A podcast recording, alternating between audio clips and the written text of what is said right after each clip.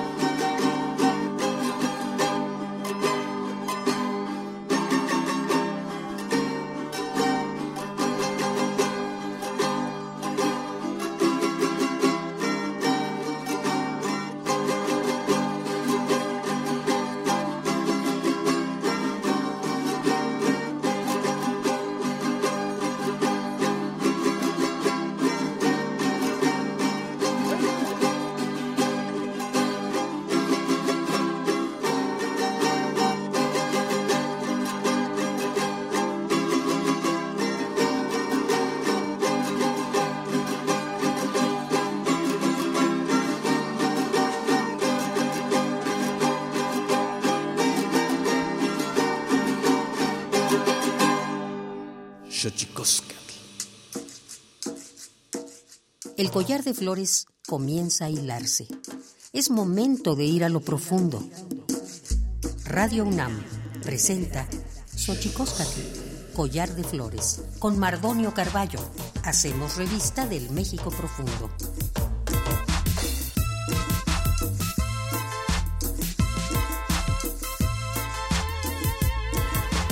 Kenitztoken tatame guananame ichpocame telpocame oquichpilme sihuapilme guan noche tlentechcaquin pagni huescatepozlahtoli tenihui tlamachtiancali tocan Universidad Nacional Autónoma de México tojuantiyolpaquin pampani cantimitzelian pani eh, tochantlen titocaltihken xochicosca collar de flores nama timosanilose nima guan ometo guan poyoan tlenitocan Luis Alberto Pérez guan Sebastián Guzmán Luna. Hola, ¿qué tal, señoras y señores, niños, niñas, jóvenes, jóvenes y todos y todas aquellas, aquellos que nos escuchen a través de este invento maravilloso que es la radio, la radio de la Universidad Nacional Autónoma de México. Muchas gracias por recibirnos en sus casas, 96.1 de FM. Nosotros muy contentos esta, esta mañana porque vamos a platicar con dos compañeros, dos amigos, ambos eh, que hablan alguna lengua indígena, Luis Alberto Pérez y Sebastián Guzmán Luna, eh, Mam y Celtal, respectivamente. Vamos a platicar con ellos de las vicisitudes de ser eh, un compañero o compañera indígena en la Ciudad de México, hacerle frente a los estudios y todo lo que ello conlleva, pero también eh, vamos a hablar de una experiencia que ambos tuvieron eh, en, unos, hace unos meses, eh, donde tomaron la tribuna con su lengua en el Congreso local de la Ciudad de México y en el Congreso federal. Así que vamos con ellos, pero antes de que otra cosa ocurra, vamos con nuestra sección dedicada a recordarnos lo bien que lo hacemos en veces, pero sobre todo nos recuerda lo mal que lo hemos hecho. Vamos pues con nuestras efemérides en derechos humanos. Tonalámatl. Tonalámatl o la ignota efeméride.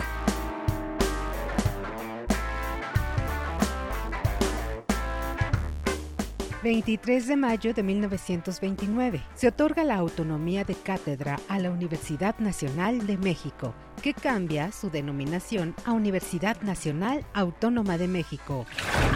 24 de mayo de 1989, el Consejo Económico y Social de la ONU aprueba los principios relativos a una eficaz prevención e investigación de las ejecuciones extralegales, para que éstas sean tipificadas como delitos y sean sancionables.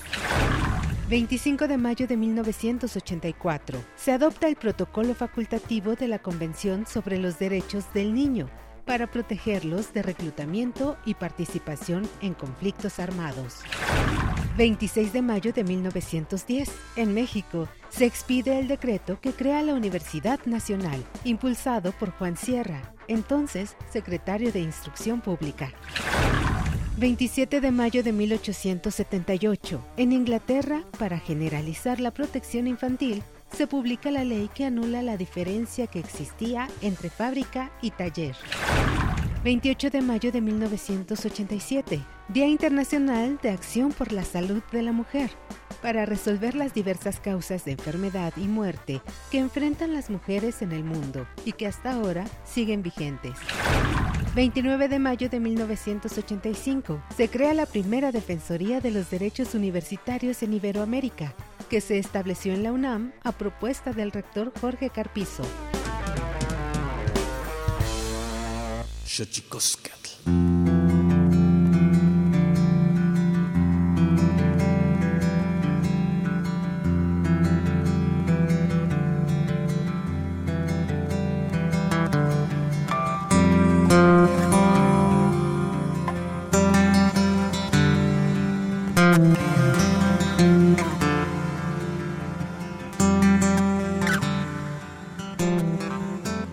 Le decía, estamos aquí en Xochicosca Collar de Flores muy, muy, muy contentos de recibir a Luis Alberto Pérez, indígena Mayamam.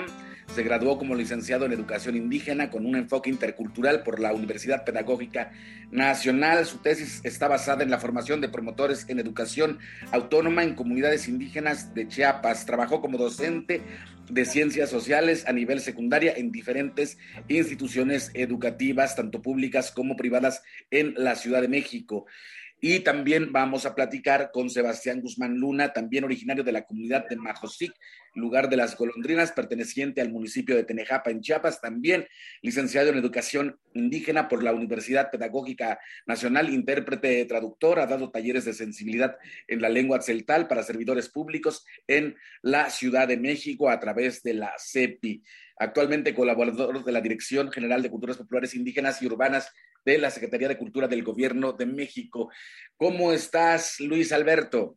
¿Qué tal, Mardonio? Buenos días. Este, muy bien, muy agradecido de estar aquí en este espacio, este, colaborando con ustedes, escuchándoles también. Eh, muchas gracias por este, este momento también con ustedes. Y también con nosotros está Sebastián Guzmán Luna, como ya lo había presentado. ¿Cómo estás, Sebastián? ¿Cómo estás, maestro? Muy bien, muy contento aquí. Este, pues gracias por la invitación. Yo quisiera primero que escuchar sus respectivas lenguas, Luis Alberto, si se pudiera. Sebastián, ¿quién empieza? Juan Colbert Teque, este, Añaquine Luis Alberto Pérez, Mam, eh, de San Marcos, eh, Guatemala, de Sacchojon, eh, en San Miguel Ixtahuacán. Sebastián Guzmán Luna. Bishi, tapisilik metik, tatiketik, ans viniketik, te mach yayaite, okayehe, mokola yalte, tatik mardoño, di ya yikotik, ta yayantaelte, okayetik, di ya mulantik, cholelte, binti yilelte, kushlehaltik, liayotik, tabanti, kashlamlum, México. Y te opkaye jatetzeltal, jajpil Sebastián Guzmán Luna.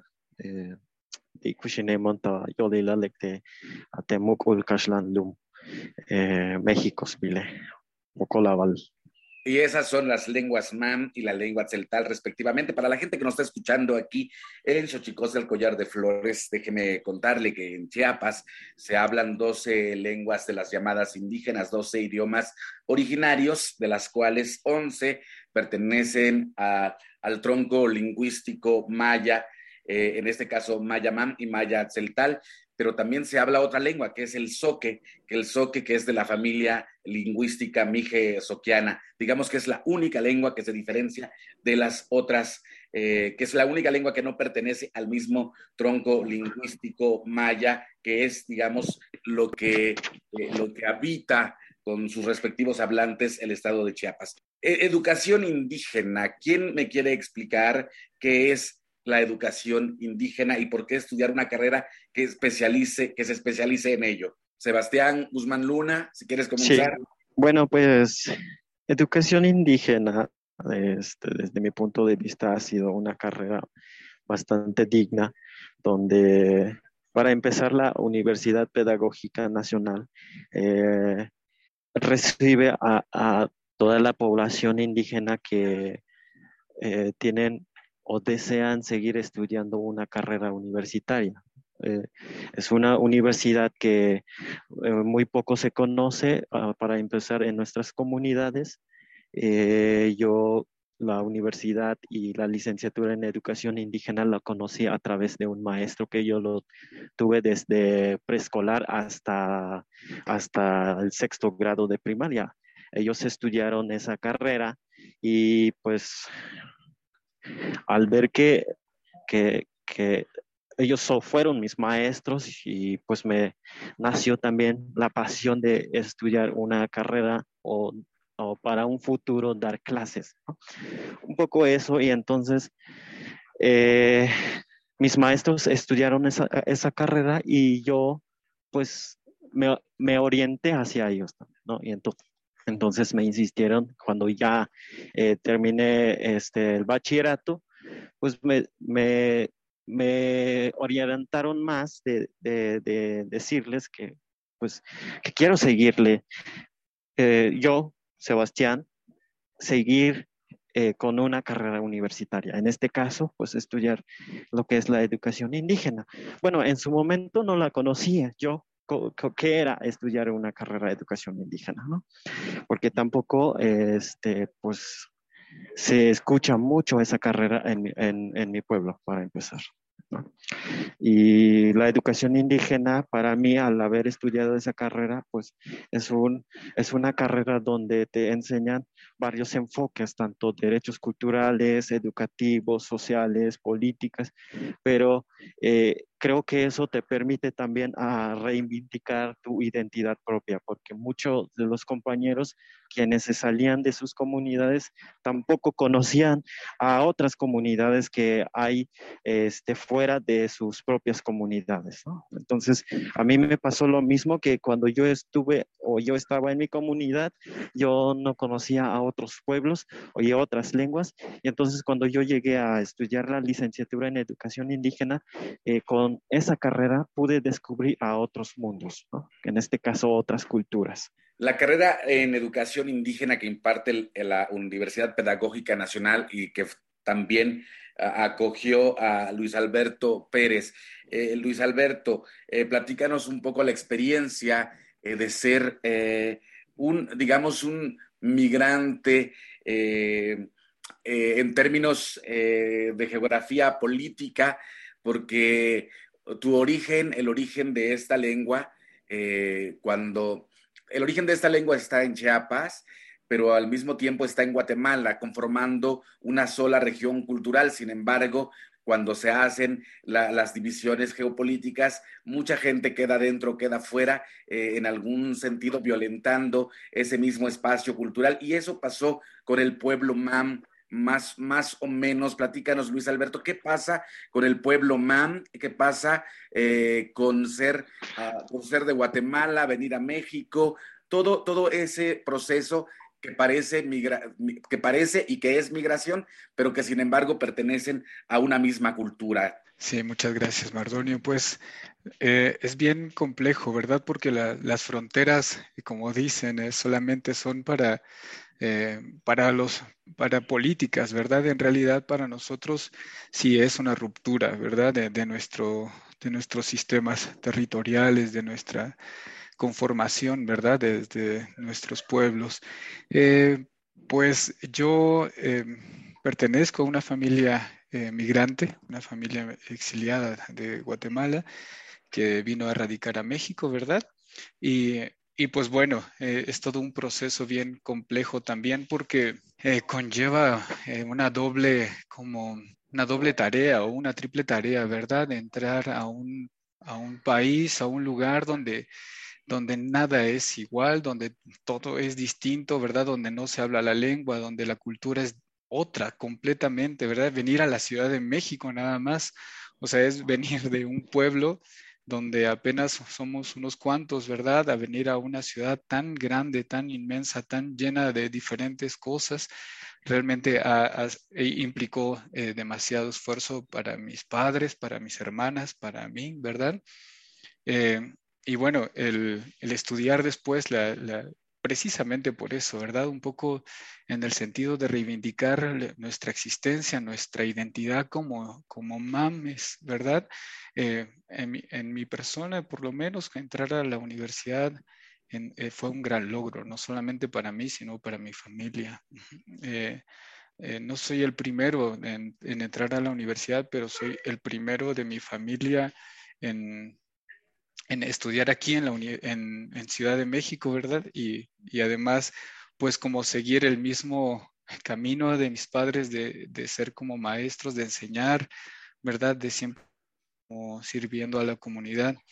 Eh, para mí fue sumamente importante este, este momento de, y además encontrarme, ¿verdad? Con las otras realidades, como decía Sebastián, encontrarnos con esta otra mirada desde otros pueblos, ¿verdad? Que no solamente soy yo. Y esa es una, una cosa bien interesante porque eh, a pesar de que nos podemos notar como indígenas, a veces no sabemos, yo por lo menos no teníamos conciencia en ese momento de que la Ciudad de México es donde hay más población indígena, ¿no? Entonces, encontrarse con esa realidad y encontrarse que no, uno no está solo es, es increíble también. Sin duda, eh, este tipo de encuentros, este tipo de especializaciones, por ser efectivamente eh, tan específicas, logra juntar a distintos integrantes de la, de la pluralidad de un país como el nuestro.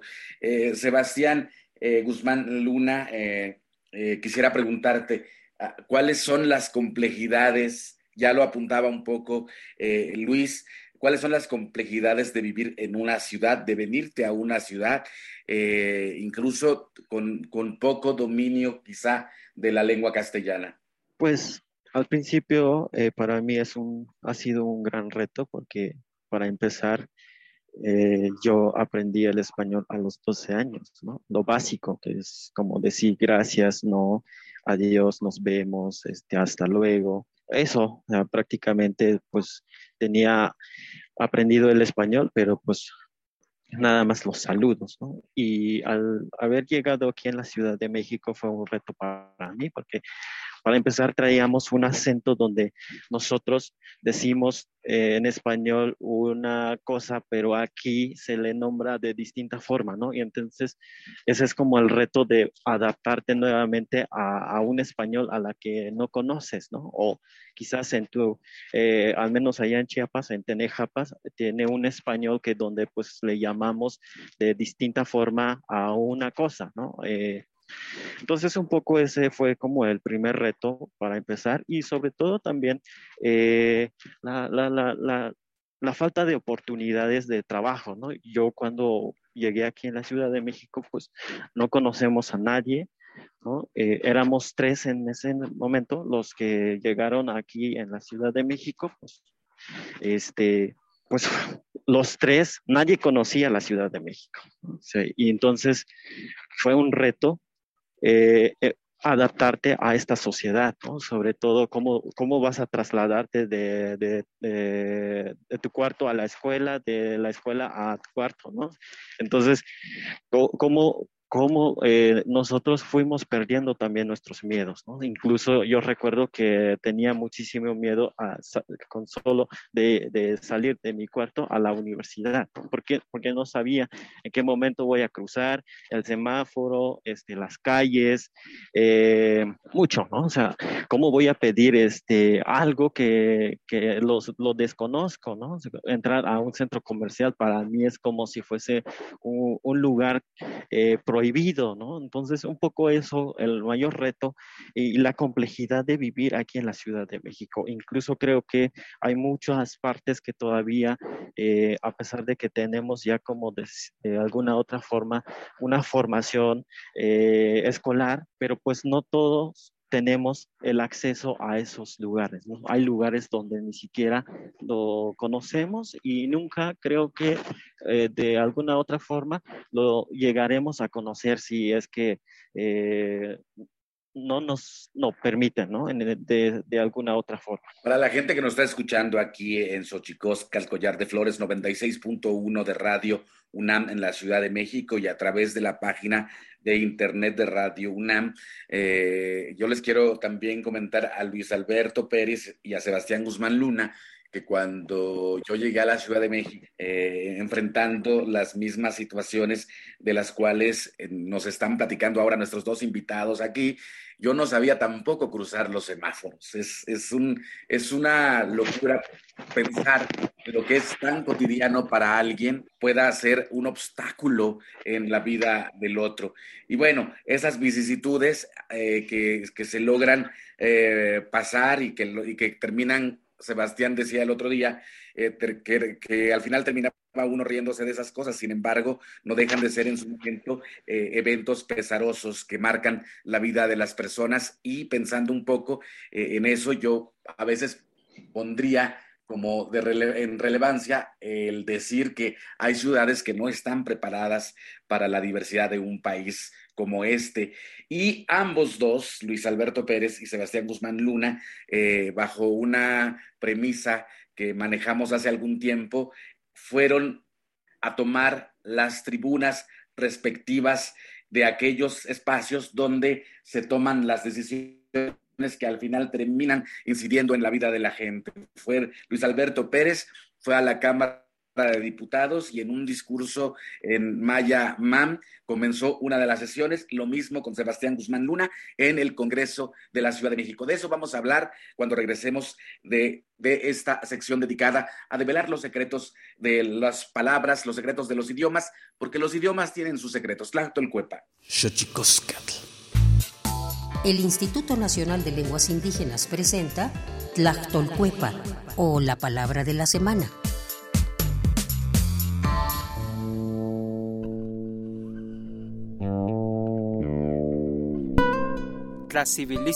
Es una expresión de origen náhuatl. Se utiliza cuando a una mujer embarazada se le prohíbe que abrace a ciertos animales no bien vistos desde la cosmovisión náhuatl, como los gatos, pues se cree que si lo hace, corre el riesgo de que el bebé adquiera al nacer características del animal con el cual la madre tuvo contacto, como ronronear o ser peludo.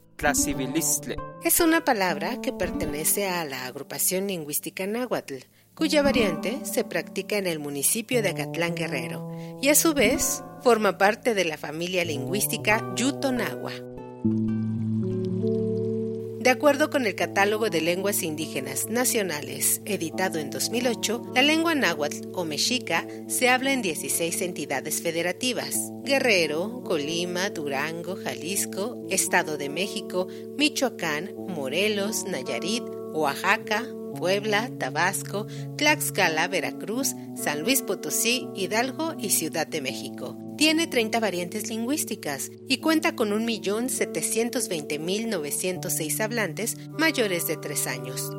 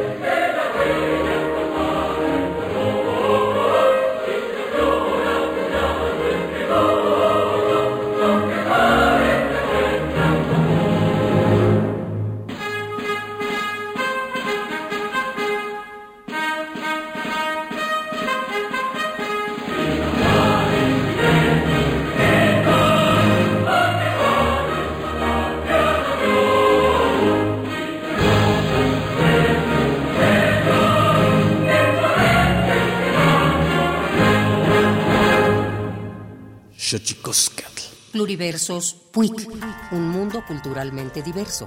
Espacio en colaboración con el Programa Universitario de Estudios de la Diversidad Cultural y la Interculturalidad. Muchas gracias por el espacio y un gran saludo desde ARPAS, desde El Salvador y de América Latina, desde ALER. Norma Ramírez forma parte de la Asociación de Radios y Programas Participativos de El Salvador, ARPAS, que fue creada en febrero del año 2000 y desde entonces es la única red que aglutina en aquel país por lo menos a 20 radiodifusoras indígenas y comunitarias. La historia de estos medios de comunicación nace a mediados de los años 90, pues se organizaron para exigir al gobierno que les asignara frecuencias para transmitir legalmente.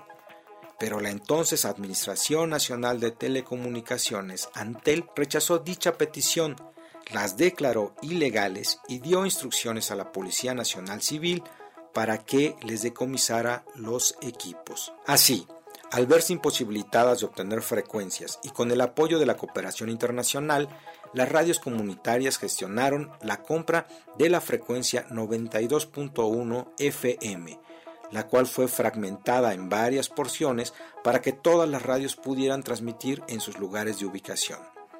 Años más tarde lograron acceso a una plataforma satelital para enlazarse y transmitir programas a nivel nacional. Para el año 2016 lograron ser reconocidas en la Constitución salvadoreña están funcionando y que están aportando a hacer comunicación comunitaria en un país donde el sistema de medios, como en toda la región, es excluyente, es hegemónico y que vea la comunicación como un negocio y no como un derecho, que es lo que es la comunicación. Entonces, las radios comunitarias de ARPAS han en todo este camino entendido que esta lucha por el derecho a la comunicación, por el derecho a la palabra de la gente, se libra no solamente desde las cabinas de radios, sino acompañando a las comunidades en sus luchas y también promoviendo procesos de incidencia política. A través de las radios indígenas que conforman la asociación ARPAS, buscan reforzar el uso de este idioma originario, aun cuando la actual población de hablantes de náhuatl vive en condiciones de extrema pobreza, situación que a decir de expertos en la región están tan ocupados en sobrevivir que la enseñanza del idioma ha pasado a un segundo plano.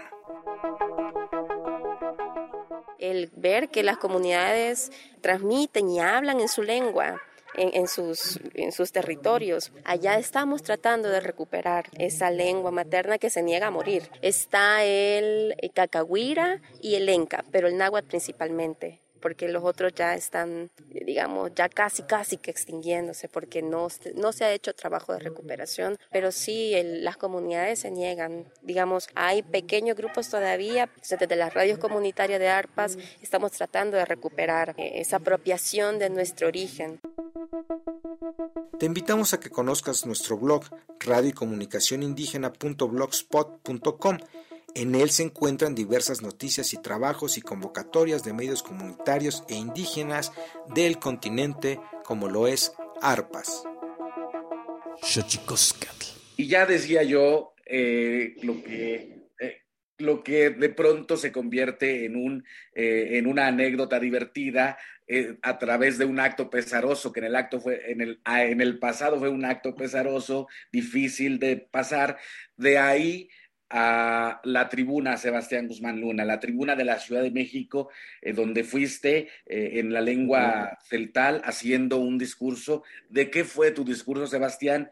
ese que hiciste delante de los diputados y de las diputadas de la Ciudad de México? Pues mi discurso fue respecto a ser indígena en la Ciudad de México. Hablé con base a mi experiencia al llegar aquí en la Ciudad de México, cómo nos trata también esta ciudad, ¿no?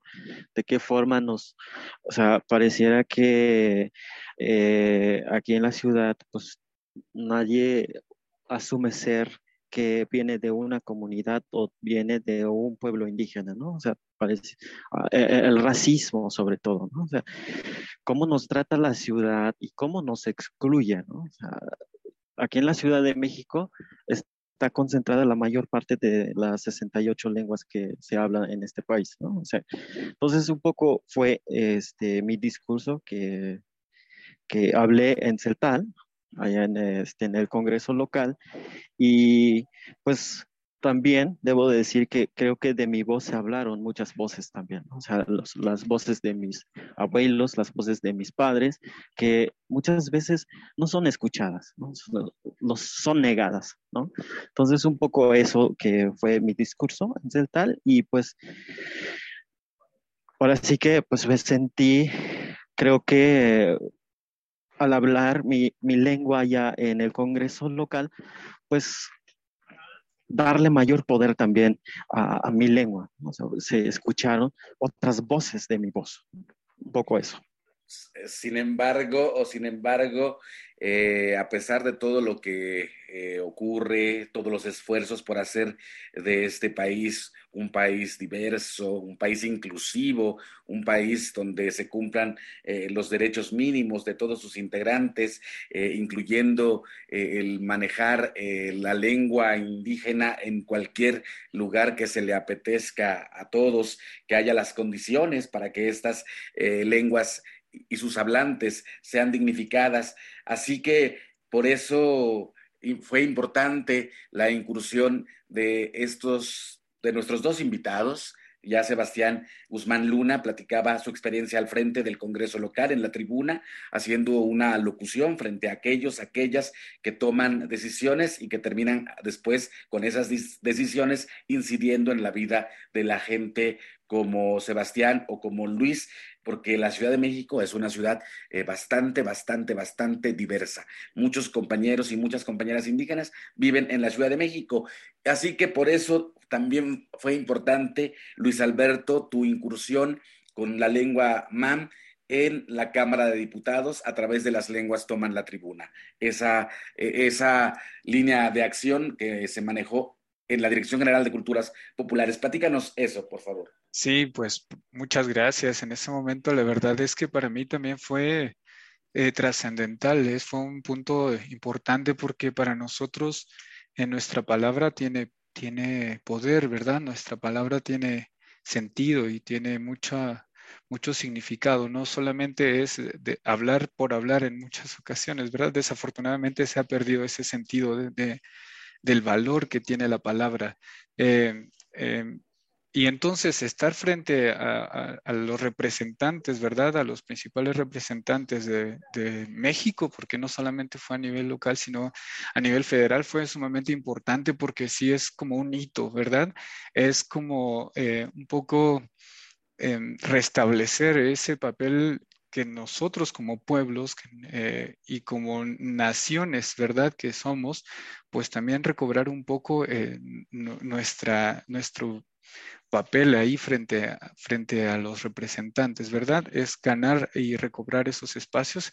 Se me hizo sumamente importante porque no era cualquier lugar, ¿verdad? No, para nosotros es como, eh, son como lugares eh, importantes, son lugares realmente que deberían ser considerados sagrados porque eso es la toma de decisiones de todo el, de todo el país, ¿verdad? Muchas vidas se, se pueden poner en riesgo ahí y entonces estar frente a estas personas, pronunciar nuestra palabra en MAM, fue sumamente importante. Yo me acuerdo que eh, después de que terminé, incluso mi madrina que estaba en Chiapas me llamó para felicitarme, ¿verdad? Y decirme, pues, gracias, ¿verdad? Gracias por, por, eh, pronunciar nuestra palabra ahí en, en, la tribuna.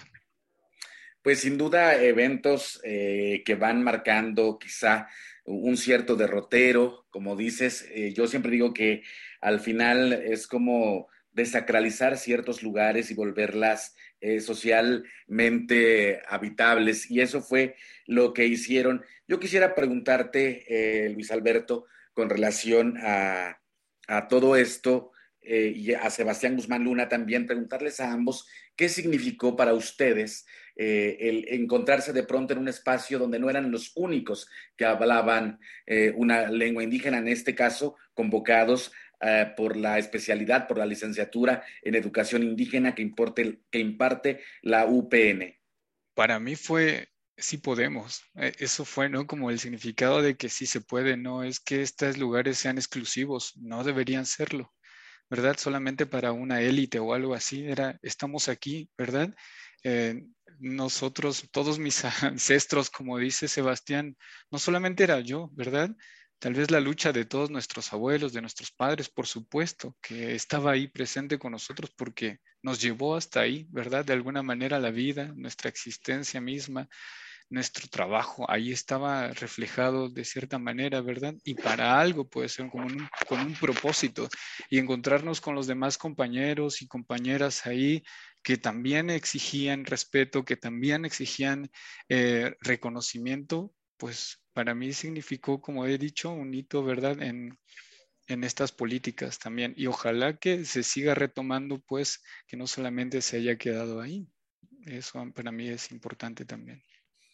Para ti, Sebastián, que, bien lo, lo apuntabas hace rato, porque justo una de las cosas que suele ocurrir dado que nuestras comunidades, eh, para la gente que nos está escuchando aquí en Xochicosca, el Collar de Flores 96.1 de Radio UNAM, muchas de las comunidades son de difícil acceso y también de difícil salida. De pronto encontrarte, eh, Sebastián Guzmán Luna, con un grupo de, soñadores, como dirían, eh, haciendo una analogía con los Dreamers de, de Estados Unidos, de pronto encontrarte en un aula conviviendo con gente que hablaba otras tantas lenguas? Pues al estar eh, dentro de, en este caso, el Congreso Local de la Ciudad de México, pues significó muchísimo para mí. Una, justicia a, las lenguas, en este caso, porque por primera vez se le dio lugar a las lenguas indígenas en este país, ¿no?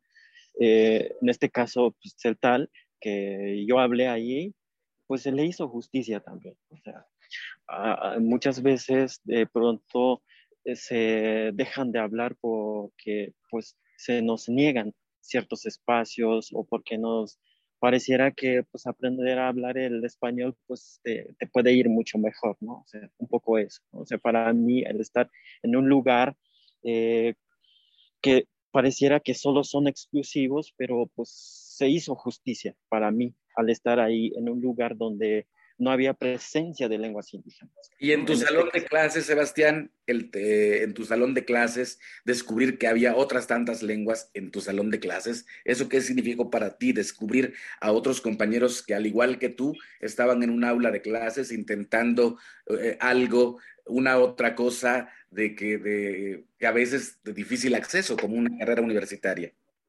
Sí, pues eh, es conocer eh, nuevos otros pensamientos, como le llaman el mundo también, como yo le llamo en este caso Celta, como le dice eh, o, cómo le llama este, una cosa, pues sobre todo descubrir diferentes pensamientos, ¿no? o sea, cómo es la filosofía de su, de su, de su lengua, que, que, en este caso mi compañero que habla este, MAM, este, en este caso que habla Soque, que en este caso habla Chol, porque cuando yo estaba en mi comunidad ni siquiera conocía que también había más lenguas fuera de mi comunidad.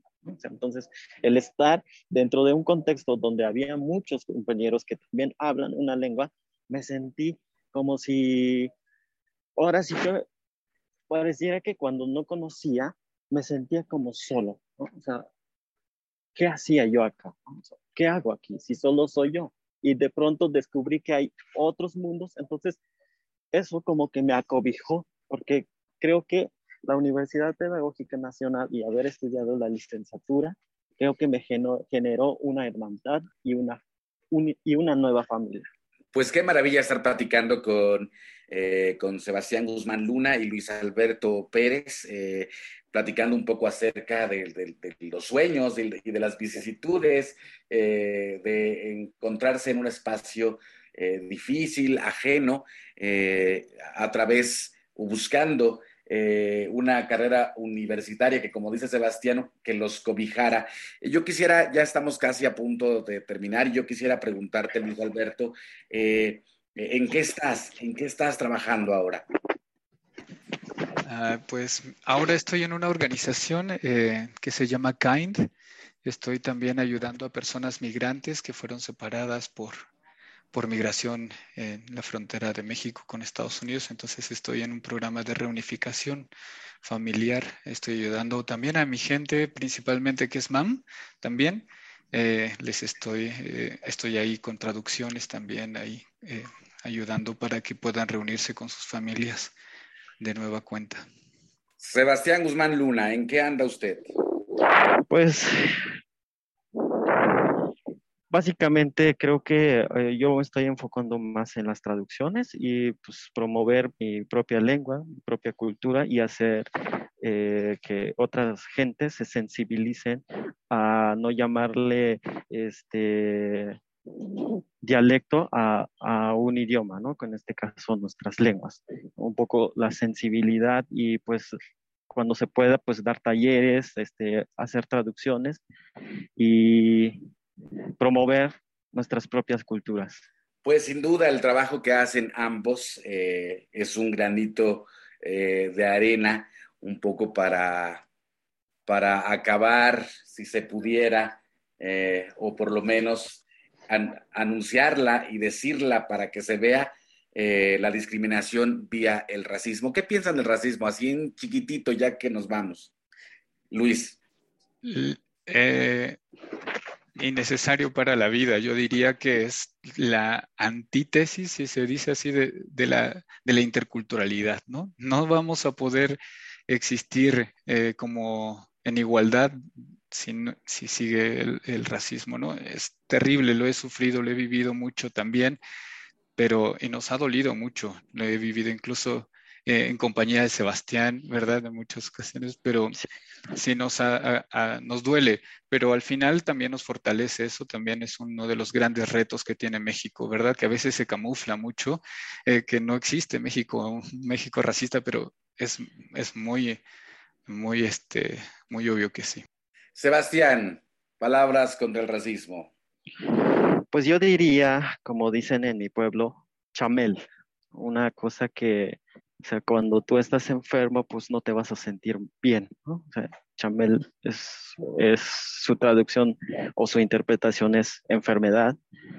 Y pues el racismo para mí es una enfermedad y si no se trata, pues nunca nos vamos a sentir bien ante una pues ante una sociedad que es sumamente racista. Despídanse, compañeros, que ha llegado el tiempo, porque el tiempo en la radio es un tirano, pero que sea en su lengua. Eh, Sebastián Guzmán Luna pokola balik tak pisilik te lawai wetik teh kop kayati ke ayuk bit il ya stuna wunik te binti la kayan tatik y pokola yal te macha las pasotik tal invitar lita banti te radio so chicoscat y junuk ich avota ich aspatubil avota nik tak pisilik. Luis Alberto. Pues chonte te chonte mardonio chonte eh, te kiakil tu invitación, tu eh, programa de radio, Chonte, eh, pues básicamente eso, ¿verdad? Muchas gracias por, por este espacio. Pues nosotros llegamos al final. Muchas gracias, Tlascamati, Miak, Sebastián Pampati, Mozanilojken, eh, Imojuanti, Tlascamati, Luis Alberto, Pampati, Mocamahuiquen, Pagni, Xochicosca, el collar de flores, y nosotros nos vamos, nos vamos. Nos vamos con la sección del Instituto Nacional de Antropología e Historia y su santísimo mitote. Santísimo mitote. Baile y ofrenda. Una colaboración con el Instituto Nacional de Antropología e Historia. Buenos días. Soy Benjamín Murataya de la Fonoteca de Lina. Vayamos a escuchar algunos datos sobre las piezas que les presentamos el día de hoy.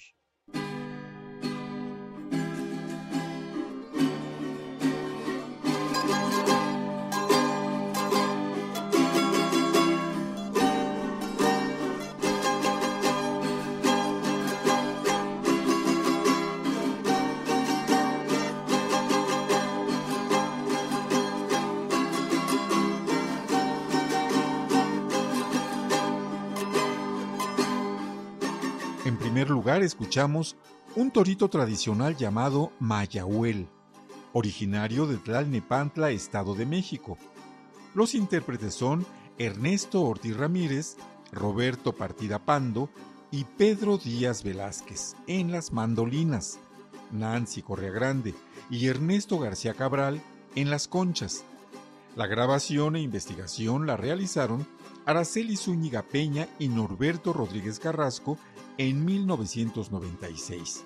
Se encuentra en el disco Los Concheros al final del milenio.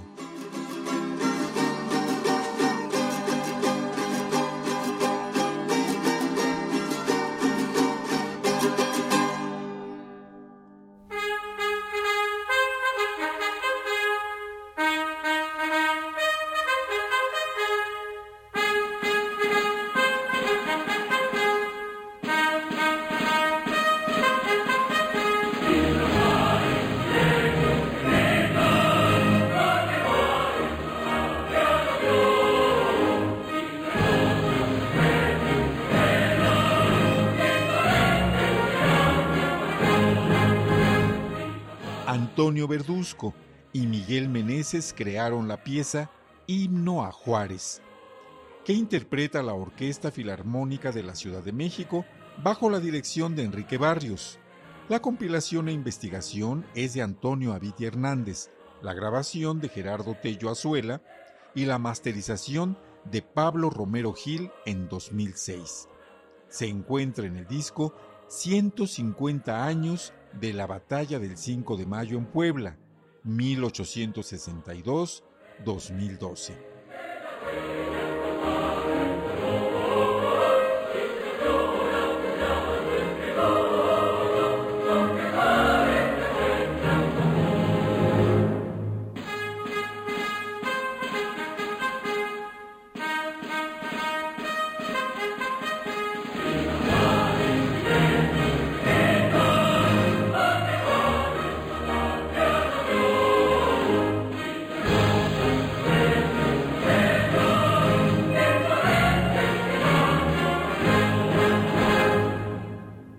Son de Artesa, Los Negros de la Costa, de El Ciruelo, Oaxaca, despedimos la emisión del día de hoy. Escuchamos la voz de Primitivo Efrén Mairén Santos en la recitación. Es una investigación de Andrea Berenice Vargas García y la grabación de Manuel Alejandro López Jiménez en 2017. Está incluida en el disco Sueño que tanto soñé, Los Reyes del Fandango, La Arteza del Ciruelo. Antes de despedirnos tenemos dos invitaciones. La primera es para que escuchen los discos completos de la colección Testimonio Musical de México. Visiten www.mediateca.ina.gov.mx. La segunda invitación es para que participen en el seminario en línea Antropología, Historia, Conservación y Documentación de la Música en México y el Mundo, a través de nuestro canal de YouTube, Fonoteca INA. Les esperamos. Soy Benjamín Muratalla. Hasta la próxima. Soy el negro de la costa y represento a los negros. De Tapestla hasta Collante, mi pueblo es el ciruelo. Represento a la boquilla Chico Metepec, a Morelo y el Potrero al Cerro de la Esperanza, porque todos somos negros. Acá en la costa se baila el fandango de la artesa. También queremos bailar allá en la Guelaguetza. Con gusto le estoy hablando a este público entero, porque queremos bailar allá el lunes del cerro. Represento a Santo Domingo, a San José, Estancia Grande, a San Juan Bautista, lo de Soto, y también a Llano Grande, al poblado El Maguey, al Rancho Nuevo y el Cortijo, también a El Alacrán, porque todos somos los mismos. Represento a lo de Candela, también a lo de Mejía, al paso del Giote, a Cerro Blanco y a los Positos que nunca se olvidarían. Represento al Charquito, a la Boquilla, a Cuyuché, a Río Viejo, también a Charco Redondo, a Chacagua y a Pueblo Nuevo. Represento a Tecoyame, a Cahuitán, a La Culebra. También voy a mencionar a Llano Grande Tapestla. Represento al Callejón, represento a Corralero, al pie del cerro a Minitán y también a Lagartero. Represento a Tacubaya, a San Pedro y a la Cañada El Marqués, al Llano La Vaca, a Vista Hermosa, a la Cañada El Totomostle, que nunca la olvidaré. Represento al Paso de la Garrocha, a La Tusa y a otros pueblos que no sé, a Río Grande, a Santa Rosa, también a Tututepec. Muchas gracias, señores, por haberme escuchado esta frase que es continuación a los negros de la costa de Oaxaca y la costa chica de Guerrero. Muchas gracias. Esto fue Xochicóscatl, Collar de Flores, con Mardonio Carballo. Hacemos revista del México Profundo. Una producción de Radio UNAM. Experiencia sonora.